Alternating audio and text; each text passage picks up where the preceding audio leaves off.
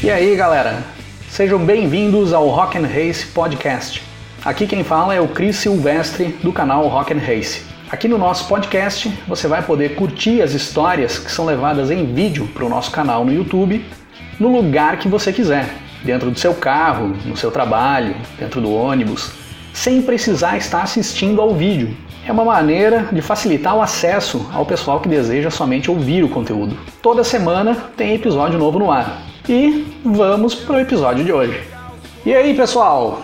Tudo bem com vocês? Na maior parte das temporadas da Fórmula 1, o título mundial daquele ano ele já fica mais ou menos previsível ainda no início da temporada, ou do início para o meio da temporada. Eu fiz um episódio dias atrás contando a história de cinco vezes em que o título mundial de uma temporada foi definido pelo bom desempenho do piloto que conquistou o título ainda no início da temporada. Uma boa sequência de vitórias no início do campeonato, que quando chegou lá pela metade do campeonato já era difícil aquele piloto perder o título mundial. E geralmente o piloto que chega até a metade da temporada liderando a tabela do mundial, ele torna-se o campeão mundial daquela temporada. Mas nós tivemos também várias vezes em que houve uma virada no campeonato onde um piloto que não tinha iniciado tão bem a temporada consegue se recuperar após a metade do ano, a ponto de superar os seus adversários e levar o título mundial. E hoje eu vou trazer aqui para vocês cinco viradas de campeonato impressionantes da história da Fórmula 1. Vamos lá?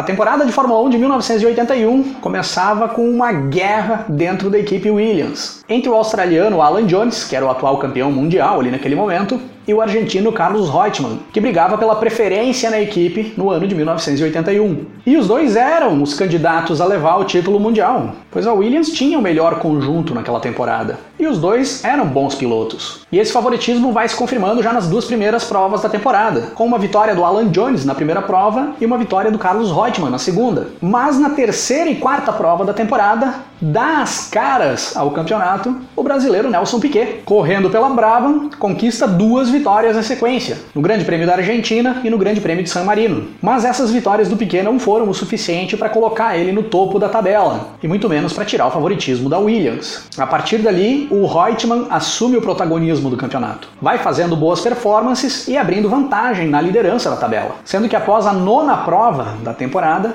o argentino tinha 17 pontos de vantagem para o segundo colocado, que era o brasileiro Nelson Piquet. Mas aí surge uma reação impressionante do brasileiro no campeonato, que busca uma vitória no Grande Prêmio da Alemanha e dois pódios na sequência, na Áustria e na Holanda. E contando com uma irregularidade do Reutemann nessa reta final do campeonato, o Piquet chega na última prova da temporada de 1981, no Grande Prêmio de Las Vegas, um ponto atrás do Carlos Reutemann, com plenas chances de conseguir buscar o título mundial num confronto direto. E aí, o brasileiro Nelson Piquet formaliza a virada do campeonato nessa última prova da temporada, em Las Vegas, cruzando a linha de chegada na quinta posição, conquistando dois pontos suficientes para terminar o Mundial um ponto à frente do argentino Carlos Reutemann, que cruzou a linha de chegada somente em oitavo, não pontuou. Nelson Piquet, campeão mundial de Fórmula 1, com 50 pontos na tabela do Mundial, contra 49 pontos do argentino Carlos Reutemann.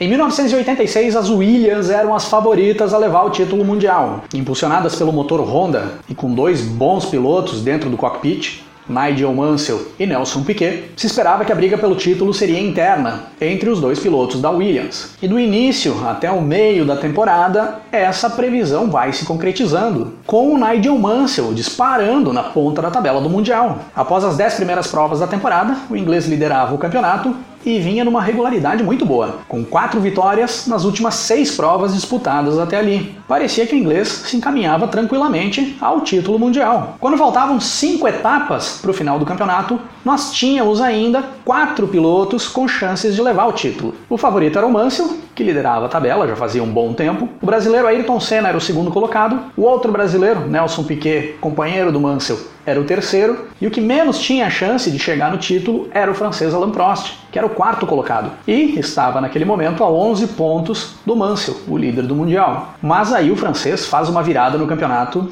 que parecia impossível. Nas últimas cinco provas, conquista duas vitórias e faz dois segundos lugares. E chega ao título mundial com um ponto de vantagem para o inglês Nigel Mansell. Com destaque para aquela vitória histórica no Grande Prêmio da Austrália, a última prova da temporada de 1986, a qual definiu essa virada do Prost em cima do Mansell no campeonato, contando, claro, com o estouro do pneu da Williams do Mansell, que precisava apenas de um terceiro lugar na última prova para garantir o seu título, mas acabou abandonando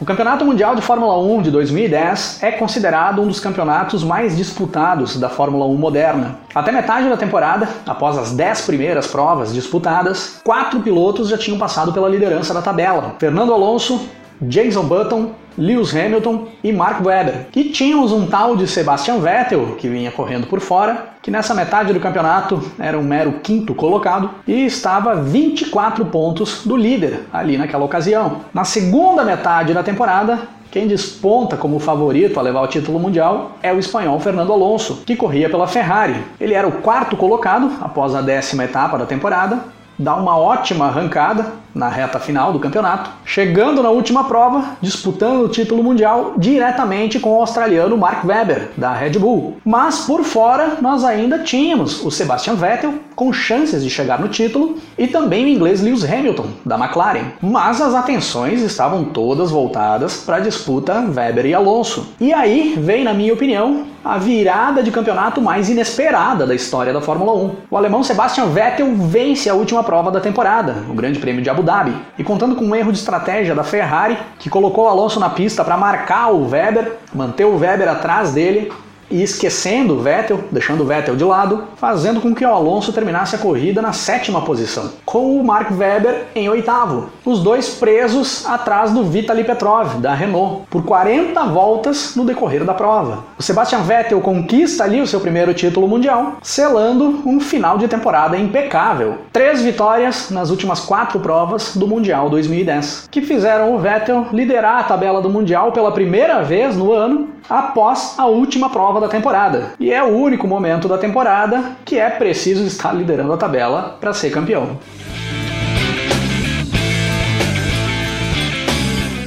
Em 1988, a McLaren apresentava para o mundo da Fórmula 1 o que seria o time mais dominante da categoria, o chamado Dream Team da Fórmula 1, com Ayrton Senna e Alain Prost nos cockpits e a Honda fornecendo os motores. A McLaren não deu chance de alguém chegar perto deles em 88. E no início da temporada, a experiência do francês Alain Prost faz a diferença. O professor assume o protagonismo e larga como líder do Mundial no início da temporada. Após sete provas na temporada de 1988, o Prost tinha quatro vitórias contra três vitórias do brasileiro Ayrton Senna e liderava o Mundial com 15 pontos de vantagem para o brasileiro. E a partir daí, nós tivemos dois pontos cruciais no campeonato que acabaram definindo uma virada impressionante na busca pelo título mundial. O primeiro ponto é o regulamento que previa descarte de pontos. Assim como todas as temporadas do decorrer da década de 80, era contabilizado para a tabela do Mundial de Pilotos apenas os 11 melhores resultados,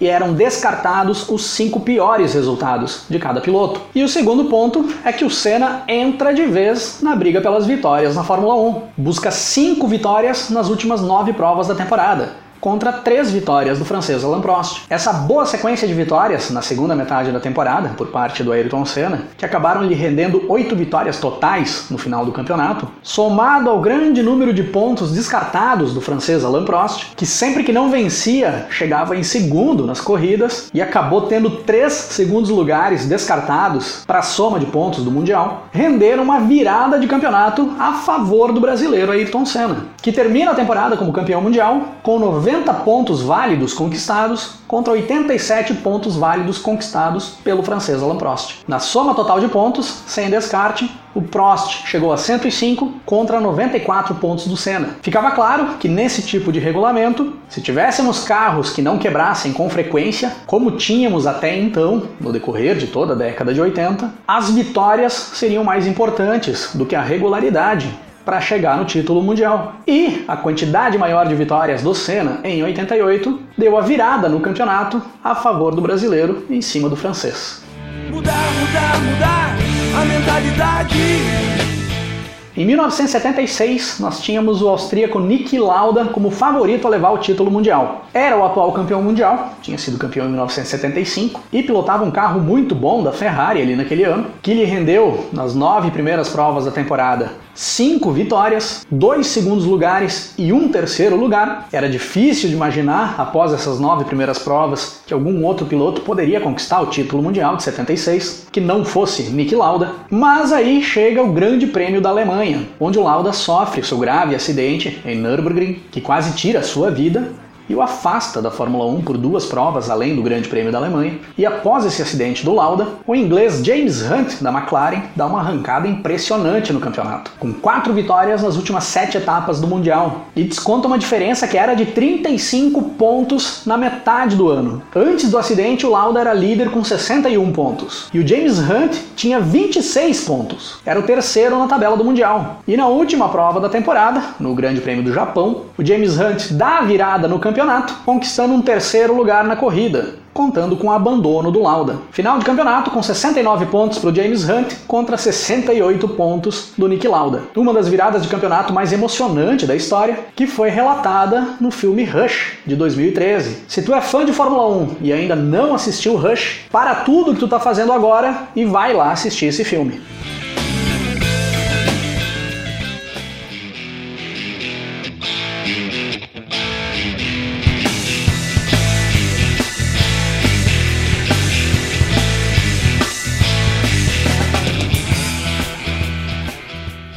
Março de 1976, enquanto se iniciava essa batalha pelo título mundial da Fórmula 1 entre Nick Lauda e James Hunt, era lançado o álbum Jailbreak, sexto álbum de estúdio da banda de hard rock irlandesa Tin Lizzy, um clássico da música mundial, que vale a pena ser conferido por quem curte um bom rock and roll. Destaque para a faixa 6 do disco, The Boys Are Back in Town, que foi trilha sonora do programa Feras do Rock, apresentado pela lenda do rádio gaúcho Heron Dalmolin, nas rádios do Rio Grande do Sul. Os gaúchos, mais das antigas, vão relembrar. E fica como dica aí da semana.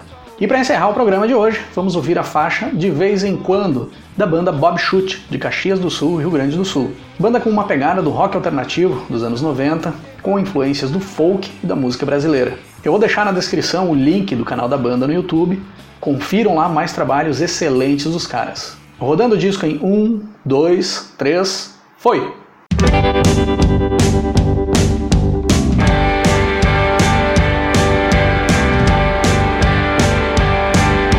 Sempre tento ver da forma mais fácil. Não, não quero ser melhor do que ninguém. Mas no filme fez pensar na razão de você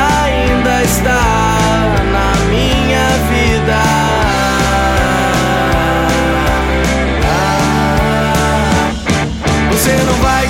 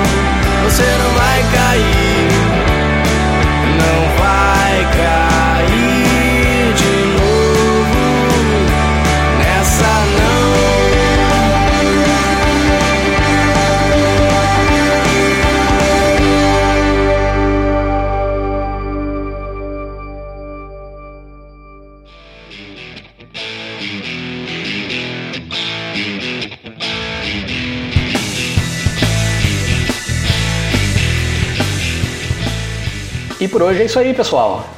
Se curtiu o programa de hoje, assine o nosso podcast e fica ligado que toda semana tem episódio novo no ar. Se quiser ter a experiência mais completa do nosso conteúdo, eu convido vocês a visitarem o nosso canal youtube.com/rock'n'race. Acesse lá, se inscreva no canal e acompanhe todo o conteúdo do Rock and Race. Se quiserem me seguir nas redes sociais é cris8silvestre, tanto no Twitter quanto no Instagram. E vamos nos falando na sequência. Um grande abraço para todo mundo. Até mais. Começo a ouvir acordes, escalas. Eu vejo um maluco na minha sala queimando a guitarra até sumir na fumaça.